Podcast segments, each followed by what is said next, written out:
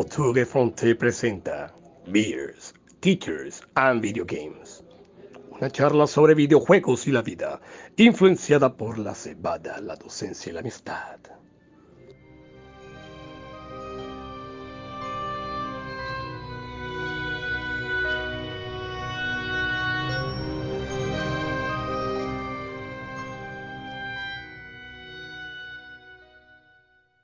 Muy buenas tardes amigos o muy buenas noches, depende de donde se encuentren. Bienvenidos nuevamente a su podcast Teachers, Beers and Video Games, un podcast donde tres amigos se reúnen a hablar del hobby que les encanta y no damos análisis, solamente ideas salidas de nuestros eh, cerebros. Para comenzar, quiero saludar a mis amigos, empezando por Ronald. Ronald, ¿cómo, cómo estás? ¿Cómo van las cosas? Hola Yesit, buenas noches. Aquí pues feliz de regresar por tercera vez consecutiva al, programa. Espero que la gente esté recibiendo bien pues la, edición al, podcast y bueno, esperemos que sea el episodio de hoy bastante interesante para todos. Bueno, eh, así es, creo que la gente eh, lo, está aceptando muy bien y, y, para ahí vamos, van a ser muchos más programas. Señor Daniel Lora, ¿cómo está Barranquilla? ¿Qué nos cuentas? ¿Cómo le van, caballeros? ¿Cómo están? Espero que hayan estado muy bien. Saludos, Ronald, saludos, Yesid. No, yo acá sobreviviendo, aquí dándole. Eh, calor en Barranquilla, mucha brisa, pero todo normal, todo chévere. Todo chévere hasta ahora, así que espectacular. Bueno, bueno, está bien. Eh, acá por mi parte, eh, Yesid eh, Rodríguez, los saludo desde Carolina del Sur, ya con la primavera asomándose y preguntarles, eh, Daneris, ¿qué anda jugando? Bueno, les cuento que eh, me pasé el Little Nightmares. Little Nightmares. Eh, me sorprendió mucho ese juego, ya que vengo de la línea de Limbo, Inside, y ahora tomé este juego de Little Nightmares. Muy bueno, me gustó bastante. Estoy con los DLCs y estoy sorprendido porque los DLC también han sido tan buenos como el juego. Ah, podría decir que, que esos DLC son más difíciles que, la, propia, la propia línea argumental, pero excelente, excelente. Y bueno, todavía continuando con, con Mario 3D World todavía, así que a veces un día le dedico a todo el mundo y así voy, voy entre esos dos mundos, esos dos eh, juegos hasta ahora. Bueno, yo te dije que te iba a gustar, la verdad es que es un buen juego, gente, jueguelo, Little Nightmares. Eh, Ronald, ¿Qué andas jugando tú por ahí? ¿Terminaste ya el control o algo así? No, no, no. Realmente he estado un poco embolatado en esto, estas últimas semanas y, no sé, he estado así como un poco como desmotivado para, dedicarle bastante tiempo a los juegos. Hasta ayer, después de hace como una semana, fue que otra vez jugué un poco de control, a lo que sí le dediqué tiempo porque no tenía pues esa, esa necesidad de continuar la historia. Otra vez retomé No Man's Sky. No sé si conocen ese juego. Eh, le estaba conozco de, nombre, pero no, la verdad no, no sé mucho. Sí, es un juego que, exacto, es de exploración, de, simplemente go with the flow. De, creo que es la mejor manera de, describirlo y a eso es que le he estado dedicando así los espacios de media hora, 40 minutos que tengo para jugar. Bueno, bien, yo por mi parte eh, desistí del Jedi eh, Fallen Order. La verdad fue un juego que, oh, no me, no, no, no me, la verdad no. Eh, no te agarró. No, preferí dejarlo así, pero sorpresas te da la vida, me enganché con el Finish Immortal Rising y qué juegazo, a pesar de que es una copia uno a uno, uno a uno de, de, Zelda Breath of the Wild, pero de verdad juego Cambia ciertas cositas, pero, pero sí es, sí es, es prácticamente lo mismo. Eh, es, es, muy bueno y ahí, ahí estoy enganchado con, con, ese juego. Y bueno, para la otra semana, por ahí dejé descargando el Halo 5, el Guardians. Eh, les comentaba a mis amigos que voy a meter en la locura de, jugar cuatro o cinco juegos al mismo tiempo, a ver si salgo esquizofrénico de ahí, pero no, vamos, vamos a hacerlo. Vamos a hacerlo. Toca, toca hacerlo una vez en la vida. Bueno, me acaba de, mandar un mensaje al señor Buitre, que no lo mencioné. Eh, lo siento, señor Buitre, perdóneme. Eh, ya saben que este programa viene con la eh, protección y bendición del gran Votu eh, Fronté allá en su castillo eh, y nos está escuchando. Y a propósito de eso, eh, preguntarles con qué andan amenizando hoy, Ronald, ¿Qué, ¿para qué tienes para la sed? Bueno, yo hoy subí un poco la temperatura de, de la bebida. Normalmente, como les dije, yo no tomo mucho, me gusta tomar son las cervezas así para señoritas, muy poco contenido de alcohol. Hoy subí el contenido de alcohol, pero sigue siendo todavía cerveza para señoritas. Hoy estoy tomando Reds. Supongo que también la conocen. Cuidado, te emborrachas con eso. Cuidado, te emborrachas con, con, con, Reds. No, pero el, el, Red, hasta donde entiendo, tiene creo que como 4.5 de alcohol. O sea, eh, eso en Barranquilla es un escándalo. Con eso le estoy dando hoy. Está sabrosa la cerveza dulce. Listo, ahí vamos. Ya saben eh, que solamente es para amenizar. Daneris, ¿y tú? ¿Qué nos cuentas? Bueno, yo les cuento que hoy estoy más American. Budweiser. Budweiser eh, tiene un buen sabor y yo sé que en una hora se van dos botellas de estas. Así será. Yo por mi parte eh, cambié a la Corona. hoy suave, aunque hoy debe estar tomando eh, aguardiente. Ah, para el despeche, no mentiras. No, no, no, sí. Bueno, sí, tiene que ver con eso. Eh, pero no, hoy estamos suaves y, para tener o estar bastante lúcido para el, para el tema de hoy. Hmm. Y el tema de hoy es un tema que a los tres nos ha causado eh, bastante impresión, como David decía. En, en Colombia tiene que ver un poquito con el aguardiente y el despecho y hoy les vamos a hablar sobre la nostalgia en los videojuegos. Esa, transportarnos a esa época de, niñez, cuando Ronald y yo teníamos cabello, eh, Daniel era buen mozo. Entonces, les vamos a hablar qué significa la nostalgia para nosotros eh, en los videojuegos. Y el buitre pues nos ha dado algunas preguntas que queremos compartirles y ya saben que esperamos sus comentarios. Eh, siempre son de, mucho agrado y nos ayudan a, a, crecer un poquito. Entonces, eh, gente que nos escucha, sígalo haciendo y comentar, eh, coméntenos sus experiencias también. Entonces, caballeros, quiero compartirles algo que me, dice el buitre sobre la, nostalgia y que para el buitre la nostalgia es una conexión con el pasado en donde se reviven momentos que se creen agradables y que a veces magnificamos e incluso distorsionamos.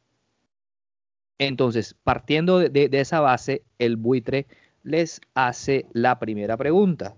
Si me permiten por aquí un momento, es, el buitre quiere que compartan la mejor o más agradable memoria o recuerdo que tengan en los videojuegos de allá en esos años juveniles.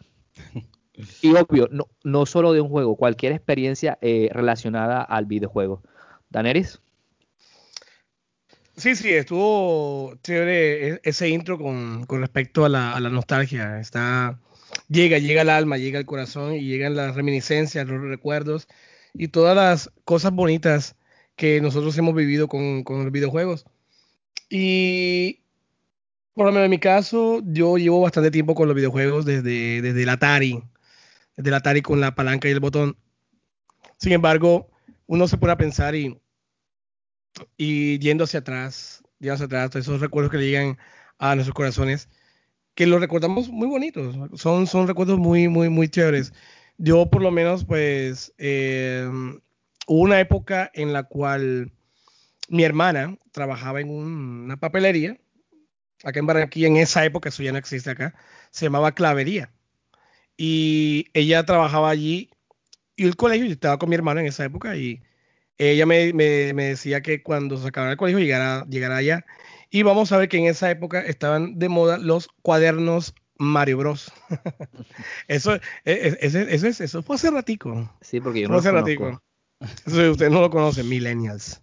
Entonces, eh, bueno, la, la, la, la, casualidad era que eh, como estaban propagandeando esa, esos cuadernos de Mario Bros, había un Nintendo, un NES, imagínense, o sea, estaba de moda en esa época y llegué con mi hermano, mi hermanito estaba, muy pequeñito en esa época, y tomar el Nintendo. y ojo, estoy hablando del Nintendo original, porque ya yo había, como ya, les había comentado antes, ya había tenido contacto con, con los videojuegos con el Atari y con lo que se conocía antes como el Nicky Man, que en realidad terminó siendo el Family Game. Ya yo lo había conocido, pero esta vez ya era el Nintendo original. El control era cuadrado, eh, la consola era mucho más grande, era más redonda, los cassettes eran muy grandes.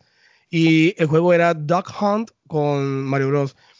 Y yo empiezo a jugar y wow, wow, es, es, algo muy bonito tener a mi hermano al lado, éramos niños, mi hermana al lado trabajando. eh, prácticamente el Nintendo era de nosotros porque allí la gente pues estaba en la papelería y nosotros nos la pasábamos jugando, jugando hasta que ya saliera del, del, del trabajo.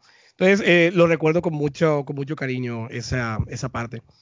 Y otra cosa del, de, con respecto a la nostalgia, y no es tan viejo, no es tan viejo, y es curioso porque precisamente, bueno, la próxima semana ya se va a cumplir cuatro años del Switch. Y aunque han pasado cuatro años, yo lo recuerdo porque fue un, algo muy bonito, el momento el cual yo me pasé Breath of the Wild. Ese juego yo me demoré bastante, fueron, yo me compré el Switch, fue como para diciembre y me lo pasé como para junio. Oh. Sí, me demoré bastante, bueno, por, por era, estaba muy ocupado en esa época, no había pandemia y yo trabajaba, no tenía mucho tiempo. Bueno, eh, y cuando me pasé Breath of the Wild, bueno, por la historia, por todas las cosas que yo, eh, que yo viví durante ese mes, eh, se me salió una lagrimita. se me salió una lagrimita y, y bueno, yo añoro, aunque no es tan lejos, no está tan, no, está tan, bueno, hace, hace mucho tiempo, yo al pasármelo siento una añoranza, una nostalgia, una melancolía al sentir hablar sobre eh, ese juego al pasármelo. Quisiera pasármelo de nuevo. Entonces, eh, son recuerdos que, fíjate cómo... Tienes como una, como una, conexión emocional con, Nintendo Switch, claro. Totalmente. Sí, sí, es que, bueno, no, con el Switch, no más que todo, más, con, con, el, Breath of the Wild. Breath, of the Wild, sí, por la, por la, la, melancolía, la añoranza que, que produce ese juego. Y además que eh, pues yo, yo lo compré en Estados Unidos, estuve allá en, en, diciembre, luego me vine para acá como para enero. Y durante ese mes, pues, no sé, no fue tan, tan, tan, tan, tan fácil la cosa acá en Colombia, pero bueno, como que recordando, echándose atrás, se me salió una lagrimita. bueno, eh, aquí, aunque todavía no lo ven, próximamente no sabemos cuándo vamos a, tener ya las imágenes, pero ya Neris eh, se está limpiando las lágrimas ahora mismo. Qué espectáculo. Ronald, ¿qué nos cuentas? No digas eso, Jessy, no digas eso. Háblanos de tu memoria, Ronald. Este, bueno, también un poco relacionado con lo que acaba de decir Daneris, esa, esa primera memoria, y para mí eh, todavía se siente como si fuese hace, hace, hace, dos meses, porque yo todavía recuerdo con claridad cuál fue el primer momento que yo tuve un control en mis manos. Y eso fue un, si, si, si, no les molesta, pues les comento cómo, cómo transcurrió la, la, jornada. Yo venía con mi papá, me estaba tomando una foto, creo que era para un carneo, para algo, y camino hacia la casa, este, encontré una amiga mía de la escuela, estaba ella, estaba jugando. Yo nunca, nunca había visto un videojuego en mi vida, yo solamente la veo, la saludo y le digo, no, ¿qué estás haciendo? Y ella me dice, no, estoy jugando. Y yo, ¿jugando? ¿Qué estás jugando? Y bueno, después de conversación, mi papá logró arreglar de que yo me quedara jugando. Dijo, no, yo te vengo buscar como dentro de media hora, dentro de una hora, así que tranquilo, quédate aquí jugando, intenta esto nuevo. Y me pusieron a jugar a mí, me sentaron en, en, frente a la consola y me pusieron a jugar el Super Mario Bros. de, Nintendo. Y yo comencé a jugar Mario Bros. Ah, bueno, vea, eso está, está interesante, está bacanito esto de, de, los videojuegos, hundiendo aquí, salta aquí, tira el fuego, toda la cuestión al lado mío había otra persona jugando, no era mi amiga, había otra persona jugando. Y yo mientras estaba jugando Mario Bros, yo voy tirando el ojo hacia la otra pantalla y lo que veo allá enseguida cambió mi vida hasta este momento.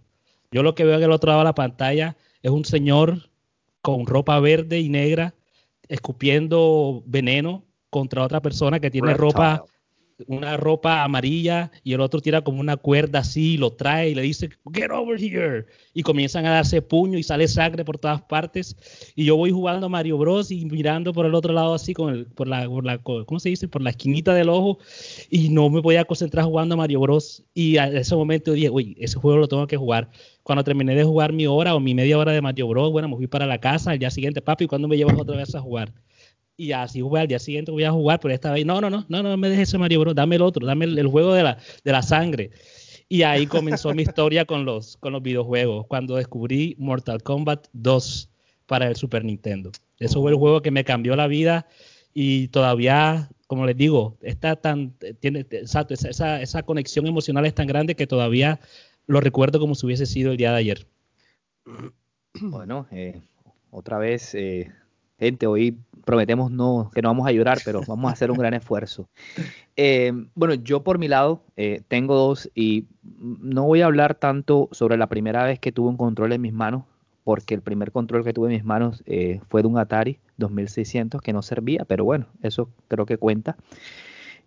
Y quiero hablar, creo que algo que combina lo que ustedes eh, dijeron. La primera que voy a hacer es, comparto mucho con, con Daenerys porque creo que los videojuegos me, me unieron un poquito más a, a mi hermano menor.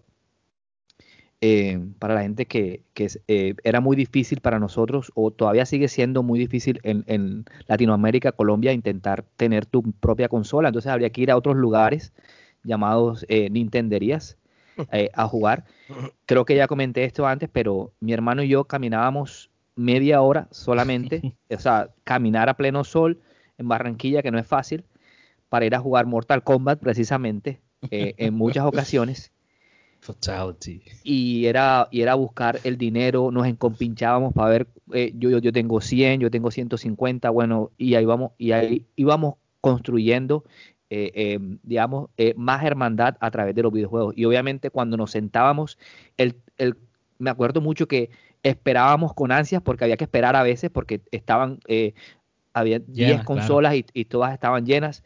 Entonces, el, sentarme con él, incluso con otros amigos que también, que también íbamos, eso creo que hizo en mí eh, gran mella en el mundo de los videojuegos. Y eso lo, lo, recuerdo mucho porque a pesar de no tener una consola en, en nuestras casas en, en, esos tiempos, eh, pudimos eh, tener esa, esa relación ahí. Entonces, para mi hermano, eh, que pronto no lo sabe o no se acuerda, pero ahí se lo, se lo hago entender. Y la otra, que ya la comenté también, pero eso fue una experiencia, la mejor experiencia de mi vida. Ya lo dije, es jugando solitario y con dos botellas eh, de vino de dudosa procedencia. De Guandolo. Eh, sí, eh, bueno, era un vino bastante, eh, sí, bueno, digamos así, de acorazado. Ah, diga, diga, Guandolo, diga, sin miedo. jugar solitario desde las 9 de la noche hasta las 6 de la mañana y no sentir el tiempo estar solamente yo, el computador, y pueden que digan que el solitario no es un videojuego, pero para mí sí lo era. Eh, de hecho, lo es. Y, y, y, eso es que todavía recuerdo esa memoria y tengo esa sensación de que el tiempo no transcurrió en mi vida, que me fui a acostar ese día tranquilo, eso, porque creo que compartí, parece insólito compartir con una máquina, pero siento que lo que lo hice y eso pues es de las mejores memorias que tengo en el videojuego. Hay otras, pero quería compartirles estas, amigos. ¿Ok? Vale, Ronald. Este, este, sí, yo, ahora, que mencionas eso, bueno, eh, incluyendo el alcohol también dentro de esa experiencia, también se me viene una a la mente, que fue la primera vez que regresé a Colombia después de que me vine por primera vez hacia acá a Bélgica. Creo que regresé a los dos años. Eh, en ese transcurrir de dos años, bueno, me compré mi PlayStation 3, comencé jugando pues FIFA, lo que uno estaba acostumbrado a jugar en Latinoamérica, ya en Colombia, FIFA y eso, hasta que descubrí también otro juego, que eso será para otro, otro momento, mi, mi, mi, mi experiencia con los juegos de, de, de, música, con los juegos rítmicos. Y bueno, yo me monté en el tren de, Guitar Hero, de Rock Band, yo me compré mi guitarra, me compré mi batería, me compré mi micrófono, me compré todo el set completo y yo estaba tan emocionado que yo pues tenía que compartirlo con alguien. Aquí en Bélgica no tenía mucha, mucha, muchas personas con quien compartir esa experiencia y lo que hice yo en el primer momento que me pude ir para Colombia fue que monté toda esa cantidad de instrumentos, de vainas, la puse en un maletín y con eso me lo llevé de vuelta para Colombia. Y esa experiencia de jugar rock band exacto, la conexión también, además de los videojuegos conmigo, es bastante fuerte con la música eh, y de jugar rock band con los amigos de, de, de, mi cuadra y de la universidad, que eso fue una experiencia grandos, grandiosísima porque, bueno, nadie había visto ese tipo de tecnologías allá en, en, en Barranquilla y bueno, era la música que a todos nos, nos gustaba y estábamos tomando y fue un, buen momento bastante, bastante eh, bonito, tanto para mí, supongo que para lo, los amigos míos también. Eh, otra también muy cortica, jugando GTA en las madrugadas con un grupo de colombianos, que también hablaré de eso en otra, otra ocasión. Y bueno, jugando también fútbol hace mucho tiempo. Y bueno, de eso se trata, la nostalgia son esos momentos que nos marcan y que se te quedan grabados en la memoria a través de los videojuegos. Sí, perfecto. Yo creo que, Danielis, nosotros fuimos esa vez, ¿verdad? Sí, eh, nosotros estábamos ese eh, día, claro. Sí, estabas cantando Vamos. Lady Gaga. Estabas cantando, ¿cómo que se llama el disco? oh, oh, oh, Exactamente. No, nada de esa vaina. No, sí, no, okay. nosotros, nosotros, fuimos ese día. Yo estaba con la batería, Jessy estaba con la guitarra. Ah, bueno, Y estábamos cantando ahí, claro, había canciones de, de, de rock. Eh. Sí, eso, todo, de hecho, gracias a ti fue que yo también me compré la rock band. Ah, la, la, bueno, la, bueno, amigos, eh, como ya ven, hay muchas memorias, muchos recuerdos y si seguimos hablando eh, eh, no vamos a avanzar y luego nos penaliza el buitre. Igual les compartimos que nos dejen ahí sus, sus mejores memorias en los comentarios. Ahí las estaremos eh, también leyendo. Bueno, gente, entonces la segunda pregunta los voy a transportar. Cualquier país de Sudamérica, pero vamos a, escoger Colombia por eso de, del patriotismo. Inicio de los 90, mitad de los 90 qué significa la palabra Nintendo mm. para esa generación, para ese momento y para nuestros países. Y por qué incluso nuestros padres relacionan la palabra Nintendo a los videojuegos. Daneris. Sí, claro. Lo que pasa es que cuando mencionaban la palabra Nintendo, ojo, en los 90, cuando, decimos la palabra Nintendo, en realidad decían, ve, a jugar con el Atari. El Atari el Nintendo era el Atari. Pero después el Nintendo se convirtió en las maquinitas.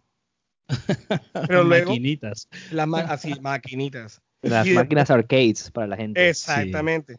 Y después la Play. La Play. Y obviamente esto lo, mencionaban aquellas, aquellas personas que no conocían todo esto. Pero es que Nintendo es sinónimo de diversión para niños y de adultos también, ya que este fue el precursor de todo esto. Correcto. Ya, su marca es simplemente sinónimo de calidad y diversión hasta ahora, hasta estos tiempos también. Y en los 90, esta palabra era la, la que estaba asociada a las consolas, porque prácticamente era la que se usaba en esos momentos. Estaba Sega, sí, estaba Sega. Pero el Nintendo era popular, aunque tú tuvieras un Super Nintendo, igual lo siguen llamando Nintendo.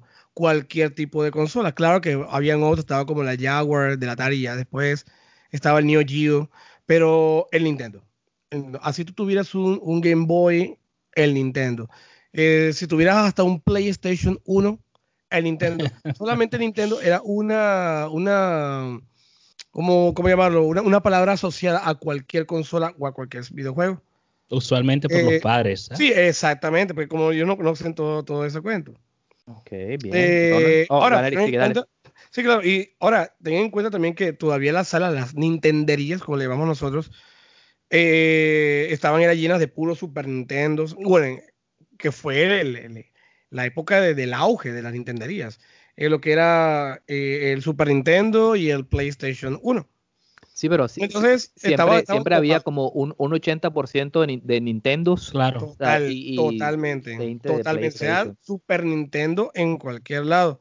Entonces, por eso es que asocian esa palabra con, con este mercado videojueguil de los, de los 90 en esa época. Eh, y lo demás no existía. Eso era solamente el Nintendo. Aunque tú tuvieras un PlayStation, la mamá no decía, vela, ve, te la pasas todo el día jugando Nintendo. Yo, es un PlayStation. actualízate, más, actualízate. El Nintendo ese.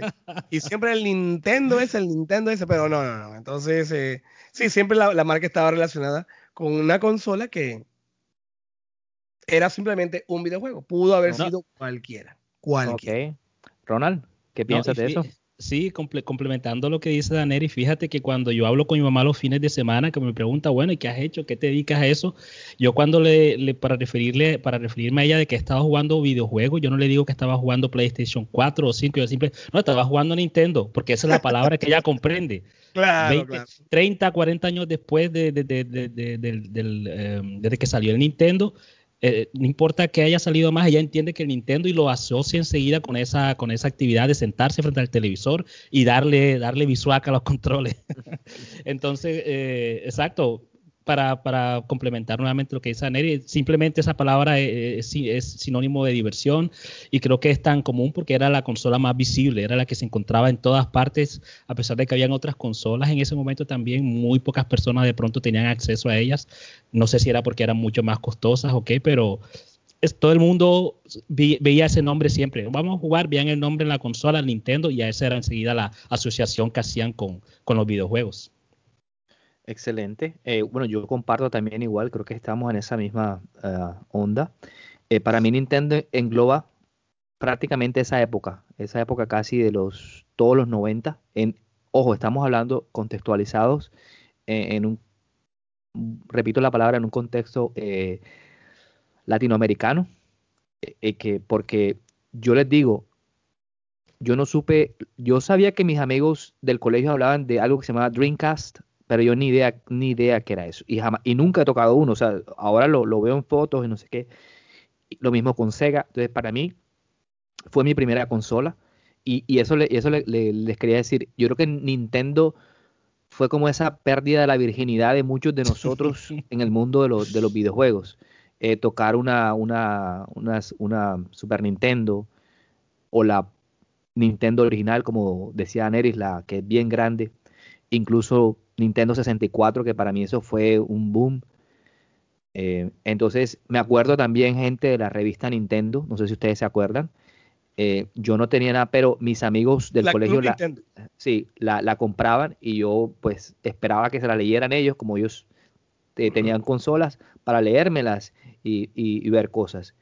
Lo mismo de ustedes, así como Ronald me recordó que una vez, una vez, una cosa que dice la revista de Nintendo. Esa revista obviamente estaba en los centros comerciales, entonces en los almacenes. Entonces yo me acuerdo que una vez yo fui a comprar un, un cuaderno y yo vi la revista y entonces yo le dije a, a, una persona que estaba ahí, oye, oye, hazme favor, abra, abra la, la, página. Y la persona abrió la página y yo estaba escribiendo en el cuaderno los poderes y no, no tenía plata para comprar una la revista de eso. Así, uno le tocaba ingeniársela como uno podía en esa época. La época que no había internet, uno le tocaba buscar información de cualquier manera, claro. O lo buscabas tú de esa manera o era el boca a boca.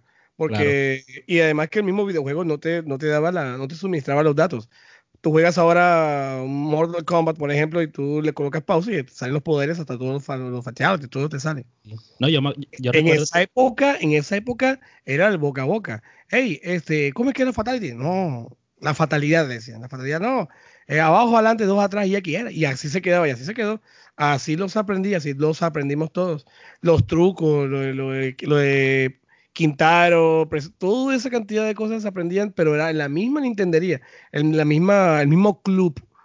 Y, entre amigos, nos decíamos esa cantidad de, de, de poderes, fatalities y todas esas, todas esas cosas. pero era y, y, eso que, o sea, nuevamente lo mencionas, Mortal Kombat creo que jugó un papel bastante importante en eso, porque bueno, Mortal Kombat tenía ese, esa, esa cosa extra, esa, esa, esa modalidad extra de que no solamente era, bueno, pasa el mundo con los botones normales, tenías que hacer combinaciones que no eran evidentes para todo el mundo. Yo también recuerdo que a mí me pasaron como una libretica chiquitica que la habían pasado como por siete personas más, me, me la dieron como por dos días, en dos días me la tienes que devolver porque ya la, la, tengo que devolver. Y en dos días traté yo lo posible de aprenderme la Fatality, las copié en otra libreta yo y así fue que me pude aprender la Fatality yo de Mortal Kombat después.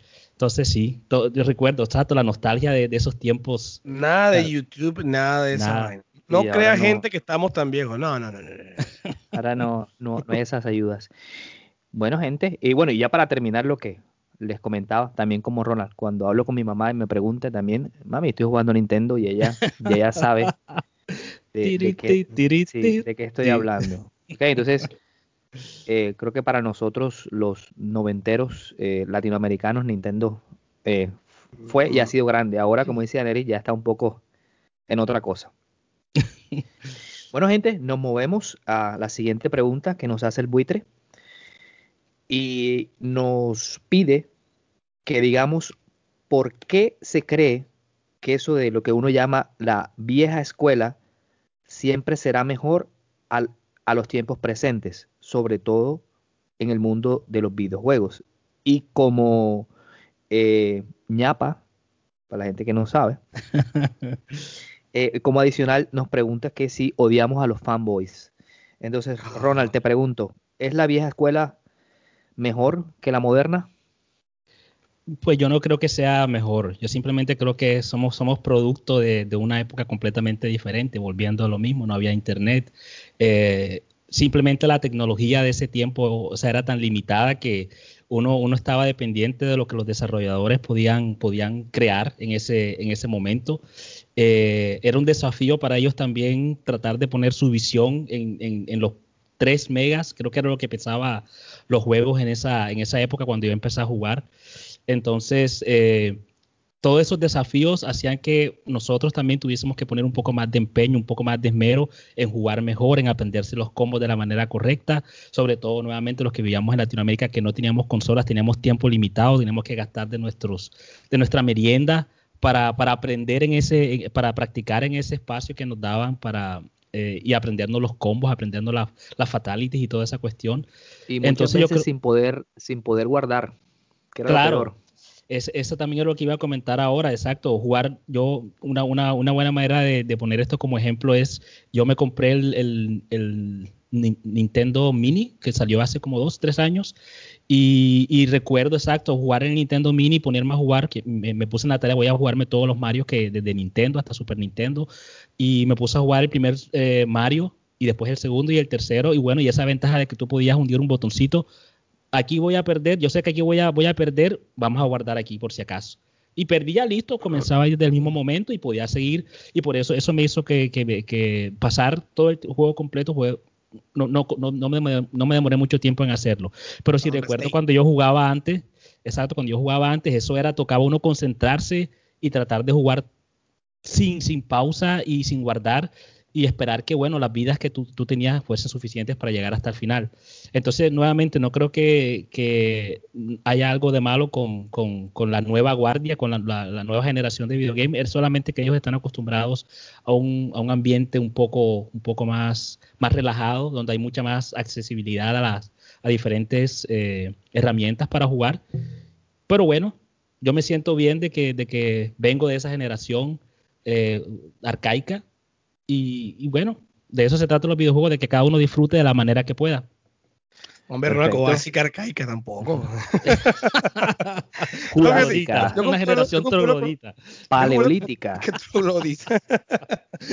yo concuerdo con lo que dice Ronald con respecto a la, a la, a la dificultad, porque es que en, en, la época, en la época de antes, los primeros, los primeros videojuegos de, de, de Nintendo, la dificultad era muy alta la dificultad era muy, muy exigente. Es la hora y no voy a olvidar el Juemare Cazafantasmas 2 que no me lo pude pasar en mi vida, o el Rigger tampoco me lo he podido pasar. Eh, o hay un Batman, oh my gosh, qué cosa tan terrible. Battletoads. Son juegos que son difíciles, difíciles. Son, ahora, esa dificultad no se consigue ahora. Ahora lo podemos ver en los, en los eh, Dark Souls. Algo parecido, pero en esa época era bastante frustrante. Pero, ¿qué pasó? Que muchos empezaron a darle, a darle, a darle, dedicar el tiempo. Yo también hacía lo mismo, dele, dele. Y esa dificultad, pues, eh, digamos que volvió a esos videojugadores de antes mucho más, eh, les dio mucha eh, habilidad, mucha pericia. para que pudieran pasarse ese juego. Por eso es que ellos van a decir, bueno, yo pruebo los juegos de ahora y son papayas. Me disparan me disparan y me recupero al, ratico. No como antes, que antes necesitaba la poción, necesitaba la curación, llegar el momento para poder curarme y luego grabar. Ahora hay autoguardado, ahora hay, eh, se, graba solito. Entonces, por ese lado, la dificultad, digamos que ha hecho que los que estos videojuegos sean, digamos que, que se aprecie un poquito más esos y juegos iniciales de esa época. No, y acabo, sabes, ¿sabes qué? Oh, dale, Ronald. Acabo, acabo de, decir de que no hay nada, no hay mucha diferencia, no hay ningún problema si es vieja guardia, la vieja escuela, nueva escuela. Pero bueno, lo que nos queda a nosotros de la vieja escuela exacto es que nos pasamos los juegos de la manera en que se hicieron en ese momento y bueno, en ese momento cuando tú te pasabas ese juego y alguien te veía, todo era el respeto, la admiración, wow, te pasaste el juego y toda la gente te miraba, mira, ese que va ahí, ese güey que se pasó el, Super Mario 2 en, en, en, el modo ultra. Bueno, que en ese tiempo no existían tampoco, pero eso es lo que nos queda, ese es como la, lo único que podemos decir de esa vieja guardia de que, bueno, nos pasamos los juegos en una época totalmente diferente en la manera en lo que la tecnología nos los permitía en ese momento. Y hablando precisamente sobre tecnología, es otra cosa de la cual yo iba a, mencionar, que era que en esa época también no era tan importante las gráficas. No era importante las gráficas. Si un videojuego en esa época tenía unas gráficas llamativas, Mortal Kombat, por ejemplo, Donkey Kong con las Silicon Graphics, eran, eran bastante llamativas, pero hasta ahí, o sea, no porque eh, que la que yo, yo quiero, yo quiero solamente jugar Donkey Kong nada más, nada más por las gráficas en esa época no le prestábamos atención a las gráficas, ya que eh, tanto Donkey Kong te daba la misma jugabilidad que te proporcionaba eh, Super Mario World. O Mortal Kombat te proporcionaba la misma jugabilidad que te brindaba Street Fighter. Y fíjense que son, son juegos de peleas y juegos de plataformas que son prácticamente iguales.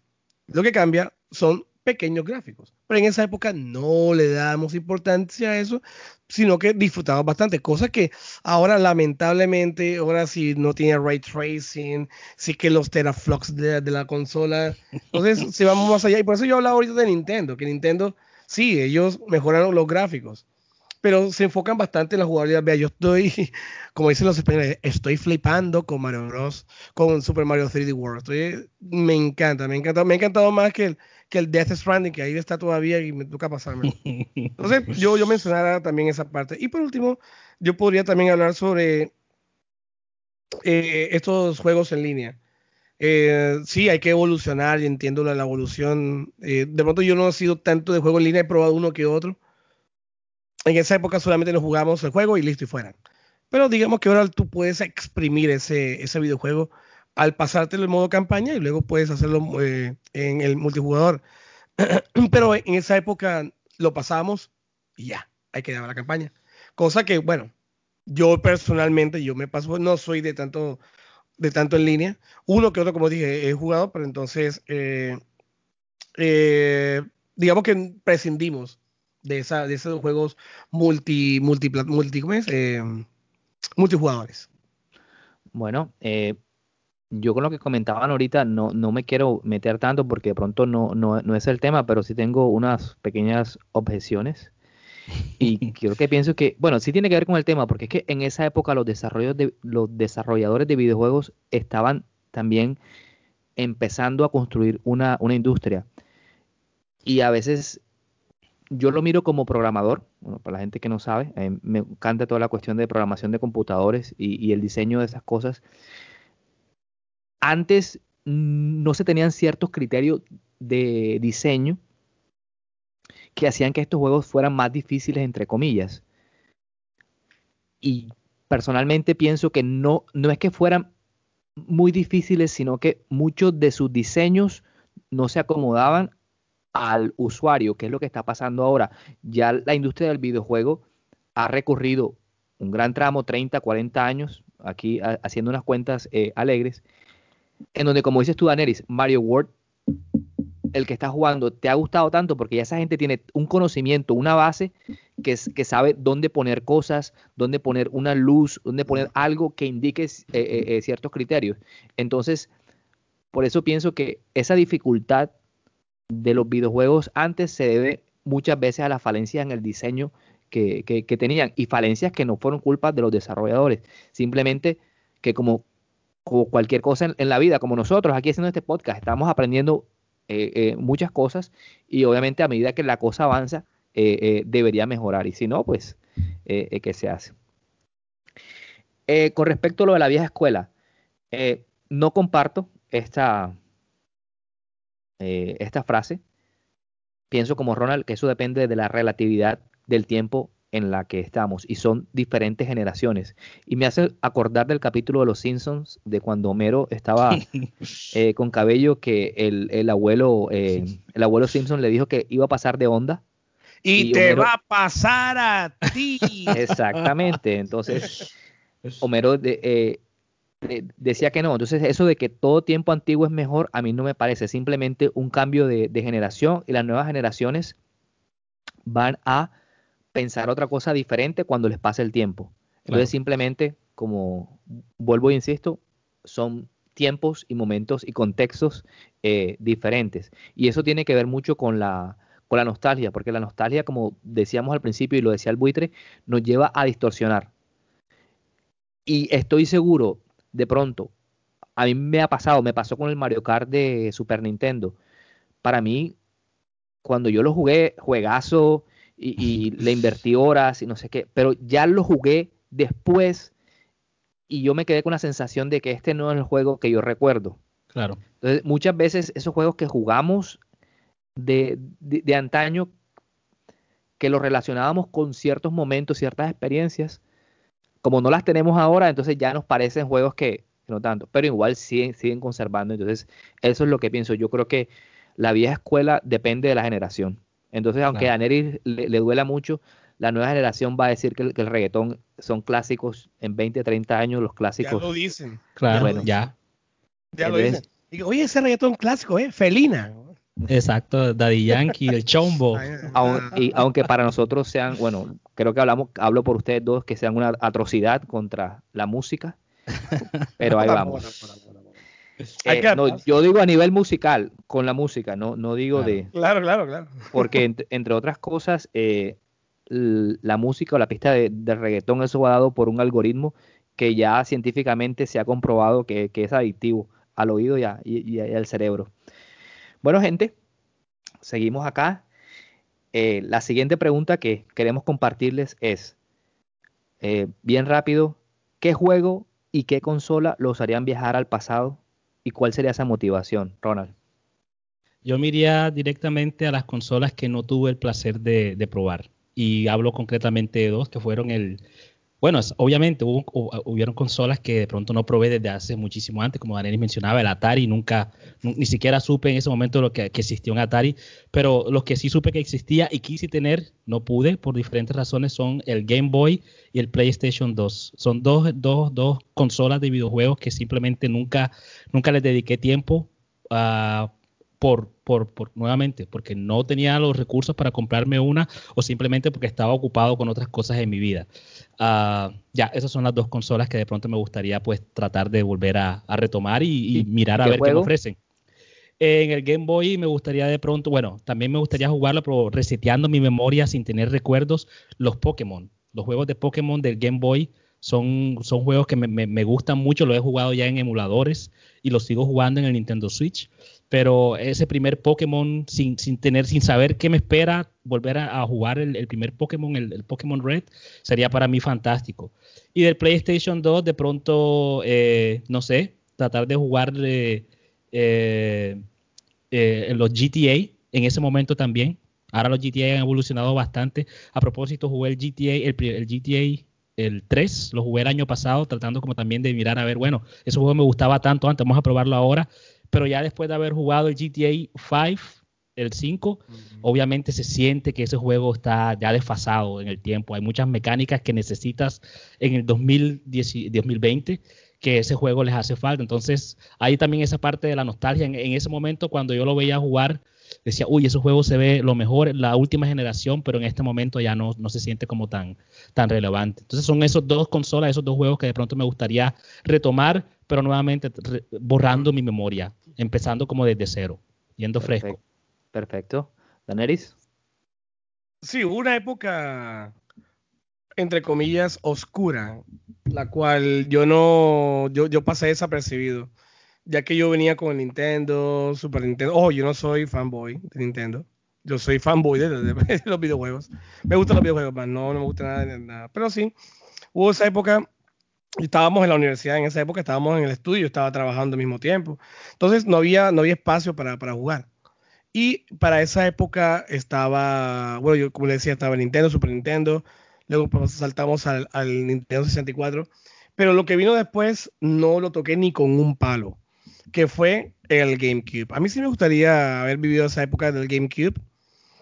Eh, títulos como, o, o por lo menos haber jugado en su tiempo, en su época, eh, la época gloriosa, la cual fue el, el The Legend of Zelda Wind Waker, eh, con esos gráficos eh, de, de, de, Toon Link, al igual también como el Twilight Princess o el Mario Sunshine, eh, que en esa época Nintendo había adquirido la, la, la exclusividad de, del remake del, del, Resident Evil 1, que yo comparé con lo que vi en el PlayStation 1, más lo que yo veo acá en el GameCube, qué cosa tan impresionantemente impactante, pero yo solamente lo veía en la revista, porque en esa época tampoco había YouTube yo vi la revista y wow, qué impresionante. Entonces, eh, me llamaba mucho la atención. O también que salió en esa época también el, el Resident Evil 4, también exclusivo de, de, GameCube. Entonces GameCube tenía la exclusividad de los Resident Evil. Claro, obviamente eso ya cambió con el tiempo.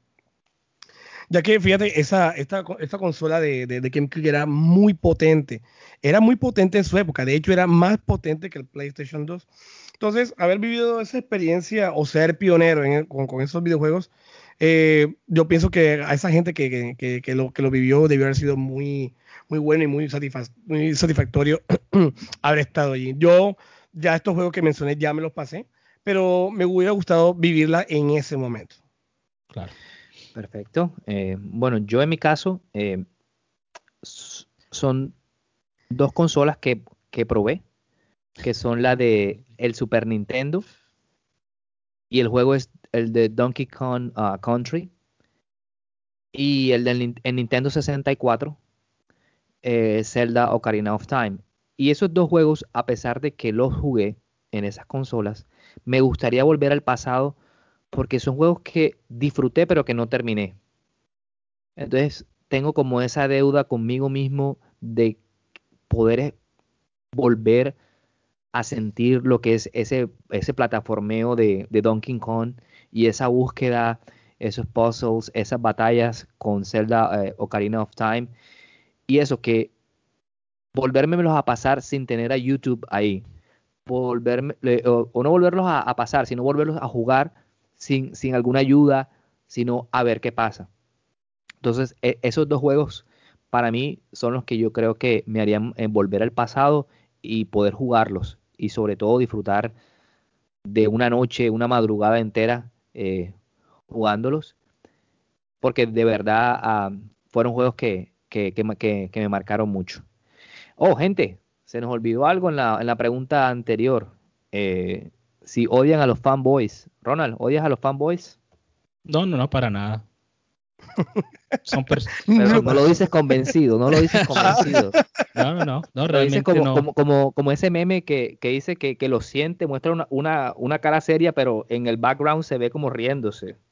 No, no, no. Yo creo que cada persona es libre de expresar pues su, su, su fanatismo de la manera que lo vea posible. Yo soy una persona que también es bastante apasionada eh, con los videojuegos, con la música y, bueno, pues no tengo ningún problema con las personas que son realmente o que sienten ese vínculo bastante fuerte con un videojuego, con una consola específica. No, no le veo problema. Ajá. De hecho, de hecho, yo no es que sea tan, tan fanboy. De hecho, aquí, la, si ven acá la camisa, tengo aquí la camisa de Mario. Pero es que no, es, el hecho que tú seas, porque igual te puede gustar cualquier saga, cualquier videojuego, la cuestión es que tú intentes meterle a la cabeza a los demás que esta es mejor que la otra. Eso sí me desagrada bastante.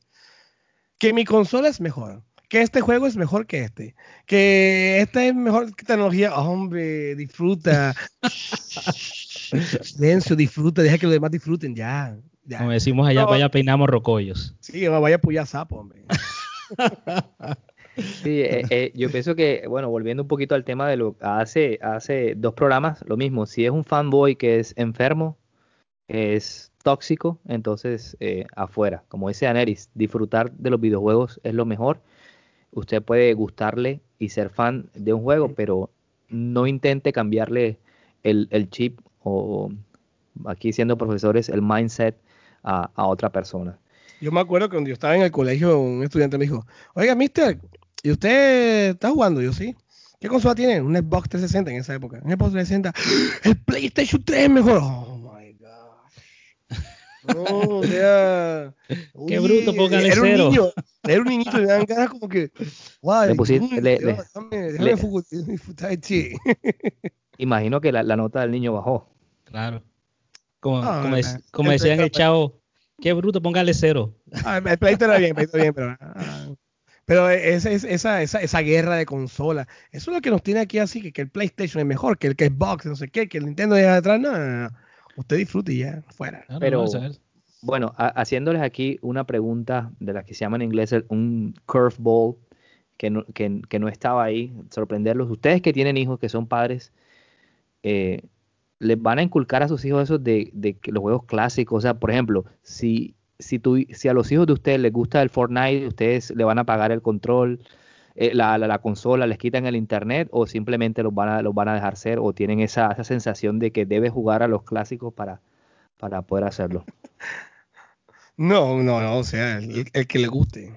El que tenga la preferencia, si le gusta Fortnite, le gusta Minecraft, bueno, dele, dele, no pasa nada. Igual tratará uno de, buscar. Es como si te gustara el reggaetón. Yo digo, bueno, mira, que tengo Nirvana, mira, escucha esto, mira, te gusta. También es chévere. Entonces, eh, no, no, lo, lo, que le guste al, lo que le guste a, a, a, la nena, que le guste al nene.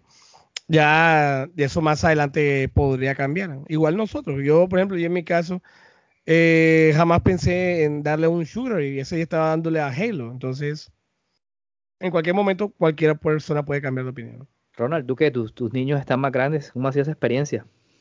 Eh, pues lo mismo, eh, obviamente yo he tratado de demostrarle los juegos que para mí son clásicos, los juegos que, que para mí son importantes, que son interesantes para ellos para jugar, que les ayudan a desarrollar alguna habilidad, lo que sea así, los, los rompecabezas o simplemente donde, donde tienen que pensar qué hacer, donde, el juego no te está llevando de la mano, como usualmente pasa con la mayoría de los juegos de ahora, pero, pero no, los, no los obligo en ese, en ese aspecto. Lo hago con la música, con la música sí soy un poco más, más estricto, sí les coloco música así, coloco metálica así de fondo para que ellos se vayan familiarizando con eso, pero en los videojuegos sí soy bastante flexible para que ellos pues intenten y si les gusta perfecto, si no les gusta, bueno, listo, sigan jugando Fortnite, sigan jugando Minecraft, que no hay ningún problema con eso conviértete en un niño rata. Rat boy. Bueno, eh, yo, pues todavía siendo cuasi joven, si algún día llego a tener a, un niño eh, o una niña, pues también que coja sus propias eh, decisiones, pero también mostrarle que hay cosas que también, o sea, darlo a que explore. Claro. Y que la idea como, como padre o como tío en este caso que soy yo es que escoja lo que uno cree que es mejor. Bueno, gente, y hablando eso de, de, clásicos y todo, el buitre nos pregunta, para nosotros, ¿qué es un juego clásico? ¿Y qué juegos creemos que son clásicos? ¿Daneris? Lo que pasa es que conforme pasa el tiempo, el juego va envejeciendo, va envejeciendo. Y aquellos videojuegos que de pronto en su época vendieron bastante, les fue espectacular, otros no tanto, conforme pasa el tiempo, vea, se vuelve un clásico. ¿Por qué se vuelve un clásico? Por la jugabilidad, se vuelve un clásico por em, eh, la forma de, presentar las cosas. Yo le voy, a poner un ejemplo claro a esto que fue un juego clásico, que todo es la hora y debo pasármelo mínimo una vez al año, mínimo. Es, para mí es un clásico de clásicos, es el Castlevania Symphony of the Night. En su época ese juego no le fue tan bien, porque en, esa época es un juego que es de 2D. Juego de 2D. Eh, en esa época estaban de moda los, juegos en 3D, pero era 2D. Pasó el tiempo, no le fue bien, pasó el tiempo. Y fíjate que la gente volvió a este juego, lo retomó y le, le, le, le, sacó. Y es la hora y sacan cosas nuevas. Entonces, fíjate cómo ese juego envejeció de buena, de buena manera. Porque no, si nosotros vamos a hablar de, de, esos, de esos clásicos, es que sabemos muy bien que el reto tiene ese je ne sais quoi que, que, que, que, nos llama la atención. Que nos llama la atención, que, que, ahí está. Eh, y además de que a nosotros jugarlos en esta época, nos trae nostalgia, nos trae recuerdos, la pasamos bien a jugarlo. Eh, por ejemplo, yo es la hora, todavía es la hora, y yo juego Alundra y esa música me trae bonitos recuerdos de esa época. O, cojo el Final, escucho la música del Final Fantasy VI y eso me, me, remonta cuando, cuando, cuando era cuando, cuando, cuando, cuando era acuerpado, cabello largo y tenía los ojos azules, toda esa, esa época así era llamativo el tumbalocas allá de la universidad, entonces... Eh, Verdad. el propio Robocop. entonces, pero, pero, pero, es bonito eh, eh, tomar esos juegos y, recordar. Entonces, yo creo que es como te hace sentir ese juego y lo que viviste en esa época. Entonces, la hora y esa canción de, de, de Requiem, de Alondra, uff, me llega al alma, remontándome a esa época. O, o, o qué diría yo del intro de, de Silent Hill cuando me la pasaba todo el día encerrado en el cuarto jugando, poniendo el cuarto oscuro simplemente porque quería recrear la noche y que me provocara esa, ese susto eh, que, que Silent podía provocar. Entonces, es como te hace sentir ese, ese videojuego en, en, esa época. Yo creo que más que todo ese, ese, ese clásico podría describirse así. Bueno, y no solo bueno, tumbalocas y tumbalocas algunas vetustas, pero bueno, ya eso quedará en otro lado. Sí que, sí que. En otro lado. Está sacando los trapitos al agua, al aire. Bueno, Ronald, y para ti, ¿qué, qué, qué es un clásico? ¿Qué, qué juego te Yo creo lo que consideras? Daneris puso un ejemplo muy claro y bueno, Jesse, en algún momento esperemos que este, tú juegues, este, puedas entender esto que va a pasar ahora. Die, monster. You don't belong in this world. It was not by my hand that I once again given flesh. I was called here by humans who wish to pay me tribute. Tribute. Ah, ok, ya lo dejamos hasta ahí para no alargarnos más. sí. Hablando de fanboys, Pero ese, ese pero realmente... explíquenle a la gente porque me dejaron en chino. Listo, ese es el intro de Castlevania, Castlevania Symphony of the Night. Y todavía, exacto, de eso se trata. Es un juego tan clásico que, que, que, que nos afectó, que nos, nos, no- nos provocó tantas sensaciones en ese momento que mira que hasta ese diálogo se nos ha quedado en, en la mente fallen into this. 30 años después de eso. Bueno, no 30, no. 20 y pico de años después de eso. Entonces, eh, eso es lo que para mí es un juego clásico, un juego que, que, que significa algo bastante, algo, algo, algo, ah, tiene un significado bastante eh, importante para ti. Es un juego que, exacto, que te, te da esa conexión con un momento de tu vida. Eh, obviamente, juegos que son, son clásicos mucho más por, por la historia que tienen, por las gráficas, por las mecánicas, pero personalmente, lo que para mí hace un juego clásico es esa conexión que te provoca con ese momento de tu vida. Para mí, eso es lo que hace un juego clásico. Bueno, perfecto. Eh, yo por mi lado creo que el juego clásico o cualquier cosa clásica debe trascender en el tiempo, sobre todo por las buenas cualidades que, que pueda tener y que su nombre se asocie a esa cualidad. Entonces, para mí, un juego clásico, y voy a hablar de los que yo he jugado porque es de lo que me, eh, me gusta. Obviamente hay muchos juegos clásicos que me gustaría eh, hacerlo. Está el, el de el Halo. El Halo 1 para mí será, Hello Kitty. sí, he- será, ha sido, será eh, el juego que, eh, digamos, me inició en esa aventura de lo que llamamos eh, los mundos. Entonces, para mí es clásico.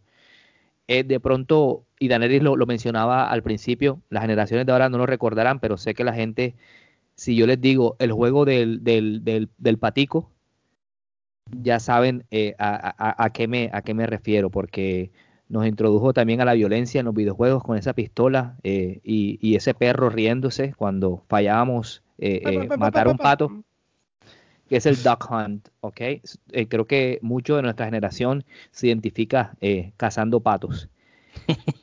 Eh, otros juegos clásicos, sobre todo los cualquier Mario de esa generación de, los de los 90, me parece a mí, sobre todo el Mario 3, que fue el que más disfruté, el que más lejos eh, llegué. Y otro juego que me marcó mucho, que siento que es un clásico y que ya eso lo haremos después, si se debe hacer un remake o no, que es el Resident Evil 4. Yo creo que ese juego para mí es la perfección. Yo creo que está en eso. Sí, yo, lo sé, pero, pero uno, como nosotros como videojugadores tenemos esa sensación de que, hey, no toques lo que nos sirvió, nos estás dando duro ahí en el corazón, en la nostalgia, no lo toques, déjalo ahí. Entonces, eh, por mi lado, pienso que eh, ojalá si lo hacen, salga eh, más bueno, pero el Resident Evil 4 para mí, eh, no sé, es una cosa que es como endiosada. Ronald. Sí, bueno, y de pronto creo que lo, lo dijiste al principio cuando dabas la descripción de la nostalgia. Eh, exacto, a veces distorsiona también la idea que tienes sobre, sobre lo, que, lo que realmente es un juego clásico, ¿no? Y un buen ejemplo que, que, me pasó hace poco, el, el, primer año que me vine para acá hacia Bélgica, bueno, todavía estaba un poco inseguro sobre la cuestión del trabajo, así que tenía muchísimo tiempo yo para dedicar a los videojuegos. Y en ese momento, un videojuego al que le dediqué mucho tiempo fue un juego para PC que se llama Dungeons and Dragons Online. Eh, le dediqué muchísimo tiempo, pues tenía el tiempo, me leía toda la historia, iba con el personaje, lo, lo jugaba mucho. Y bueno, después la, situación en mi vida cambió, dejé de jugarlo. Eh, durante la pandemia del año pasado estaba también buscando, bueno, ya me jugué tantos juegos, quiero jugar algo diferente. Me puse de acuerdo con mis amigos que en ese momento también tenían el interés de jugar Dungeons and Dragons Online. Yo enseguida pues se me prendió el bombillo. Claro, ese juego para mí es lo mejor, ese juego pues, tengo las mejores referencias porque lo disfruté bastante. Intenté jugarlo con ellos, exacto, ¿cuánto? Ya 12 años después y realmente no, no sentí que estaba disfrutando mucho, sentí que era la, experiencia era completamente diferente, sentí que disfrutaba más el hecho de estar hablando con mis amigos que de realmente estar jugando el, juego como tal. Y eso nuevamente tiene que ver con el hecho de que en ese momento, dos años atrás, yo no tenía nada más y pues la, la conexión emocional fue mucho más grande que ahora que tengo muchas otras cosas que hacer que me parece más interesante hablar con mis amigos, estar con ellos jugando el juego que realmente el juego como tal. Entonces eso a veces distorsiona, la nostalgia distorsiona mucho la, visión que tú tienes sobre los juegos. Eso, eso influye bastante, esa conexión emocional y cómo te sientas en esos momentos. Influye bastante. Eh, Yo podría decir que, que, The Witcher 3 me ayudó a superar una etapa muy difícil en mi vida. Que yo me dediqué solamente con, con The Witcher. Entonces, eh, sí, sí, ayuda bastante eso. Bueno, gente, eh, como ya ven, de aquí salimos eh, a comprar eh, aguardiente. La Neris la tiene más fácil que Ronald y yo, pero sí. porque em, creemos que este es un tema que, que, nos atañe a todos nosotros y esperemos que les haya gustado. saben que la nostalgia y el vivir de los recuerdos es importante, pero no dejen de probar todas esas cosas modernas que, ya se vienen. Entonces, desde acá, el buitre los invita a que compartan eh, sus comentarios y experiencias. Y antes de irnos, eh, creo que estaremos de acuerdo que la noticia de esta semana ha sido el estrepitoso fracaso de el um, Stay Share de PlayStation, para mí, pues, eh, porque las ilusiones que había eh, eh, no se cumplieron. Entonces, gente, ¿les parece que esa sería la, noticia de esta semana? Eh, bueno, sí, obviamente para los, fanáticos de PlayStation, supongo que tenían unas expectativas un poco más altas. Para mí, bueno, soy un fanático muy grande de PlayStation, pero para mí realmente como el highlight de esta semana es ese rumor que hay sobre un nuevo Switch Pro o, mejorado que de pronto viene para finales de este año con una pantalla un poco más grande. Y bueno, eso me, emociona un poco porque eh, en este momento siento que el Nintendo Switch ya está como mostrando los años, ya está mostrando un poco la vejez, siento que los juegos corren un poco ya como que así apurados y bueno, de pronto con ese nuevo Nintendo Switch hay una mejor opción de que tengamos cosas mejores para ver en esa consola. Bueno, yo les cuento que con respecto a lo que muestra, lo que se vio esta semana, fue más que todo, eh, ya que salió Arthur y ¿quién es el otro? Ah, se me pasa el nombre. Bueno, está Arthur, ah, ok, ya, eh, Monster Hunter, como personajes para el Smash Bros. Para aquellos que les gusta el Smash Bros. Entonces, tienen estos dos nuevos personajes, Arthur de Ghosts and Goblins y Monster Hunter. Excelente. No soy tanto pues. de, ese juego, pero ah, ahí está. Listo, listo. Bueno amigos, eh, creo que hemos llegado una vez más al fin de este episodio. Esperemos eh, que les haya gustado.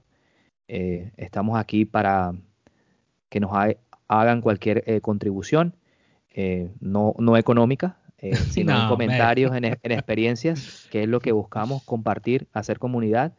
Y yo de mi parte, desde acá me despido. Ronald. Eh, gracias por la invitación nuevamente y un placer. Un placer estar aquí con ustedes. Hasta la próxima. Daneris, tu turno. Bueno, para todos, muchas gracias por haberse quedado con ustedes, con nosotros acá una hora, estar escuchando nuestras opiniones y experiencias. Y espero que estén atentos al próximo viernes a este programa que se llama Teachers, Beers and Video Games. There you go. Bye bye. bye bye, gente. Chao, chao.